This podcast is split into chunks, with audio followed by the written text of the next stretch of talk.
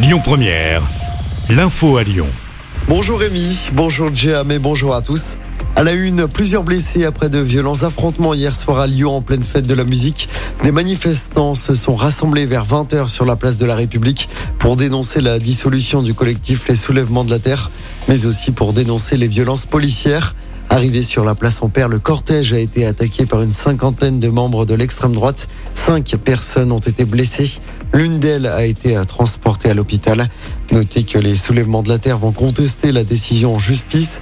De nouveaux rassemblements de soutien sont prévus la semaine prochaine. Les opérations se poursuivent au large des côtes américaines pour tenter de récupérer le sous-marin. Sous-marin parti explorer le Titanic avec cinq personnes à son bord. Un Français fait partie de l'équipage. On est sans nouvelles d'eux depuis euh, dimanche dernier. Les réserves en oxygène devraient arriver à expiration à la mi-journée aux alentours de 13h. Retour chez nous avec euh, cette fusillade hier soir en centre-ville de Vénissieux. Deux hommes ont été blessés, dont un grièvement. Ça s'est passé à boulevard Ambroise Croizat, à proximité d'un point de deal. Les guetteurs auraient été pris pour cible. Une balle perdue se serait logée dans la vitre d'un restaurant alors que des personnes, notamment des familles, dînaient à l'intérieur. Le ou les tireurs ont pris la fuite. Ils sont toujours recherchés. À Lyon, le corps sans vie d'un nageur retrouvé dans les eaux du Rhône hier en fin de journée.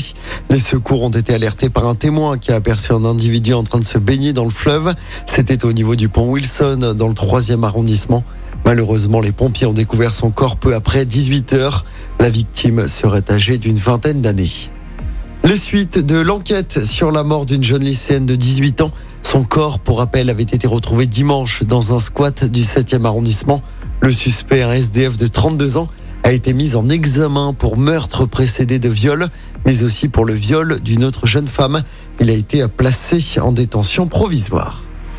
Et puis la marque Jennifer, nouvelle victime de la crise du prêt-à-porter en France, elle a demandé à son tour son placement en redressement judiciaire. Jennifer emploie plus d'un millier de personnes et compte 220 magasins en France et 80 à l'international.